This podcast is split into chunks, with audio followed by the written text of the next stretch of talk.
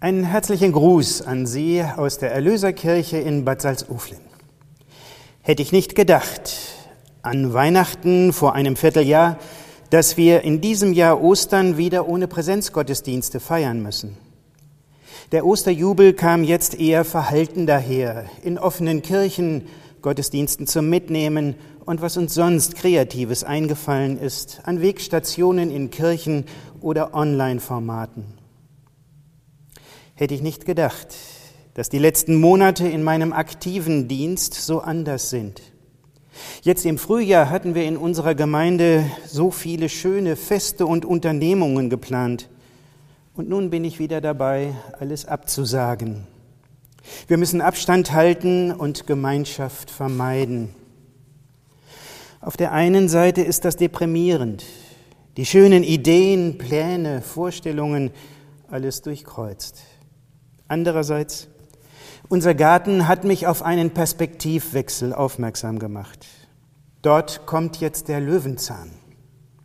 Die ersten Blätter zeigen sich im Rasen und an anderen Stellen. Er blüht noch nicht, doch für manche ist der Blick jetzt schon getrübt.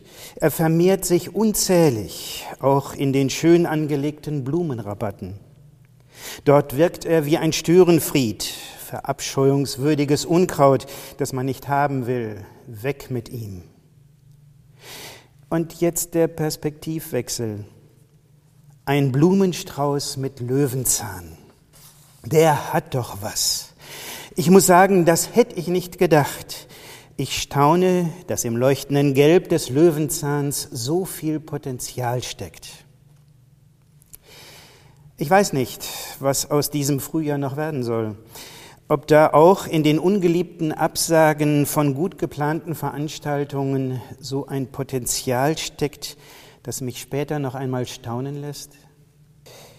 Der Löwenzahn lässt mich nicht los. Wir kennen das doch. Wenn nach der Blüte die Pusteblume kommt, wird der Same an den Flugschirmen überall hingeweht. Der Wind bestimmt die Richtung. Das erinnert mich an Worte aus dem Buch der Sprüche im 16. Kapitel, Vers 9. Das Herz des Menschen denkt sich seinen Weg, doch der Herr lenkt seinen Schritt. Ich habe mir vieles gut ausgedacht. Ich lebe darauf hin, dass ich meine Pläne umsetzen kann. Aber manchmal kommt es anders, längst nicht nur durch Corona. Und es geht darum, für andere Herausforderungen offen zu werden umzudenken und das Beste daraus zu machen. Oder eben das zu machen, was Gott im Plan hat, wie er meine Schritte lenkt. Eigentlich kenne ich das ja. Gott baut sein Reich unter uns anders, als ich das gedacht hätte. So war es ja auch damals bei den Frauen am Ostermorgen.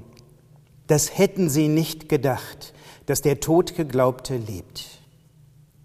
Gut, dass Gott unsere Schritte lenkt zur Fülle des Lebens, auch wenn wir uns das anders gedacht hätten. Kommen Sie gut durch den Tag im Frieden des Herrn. Amen.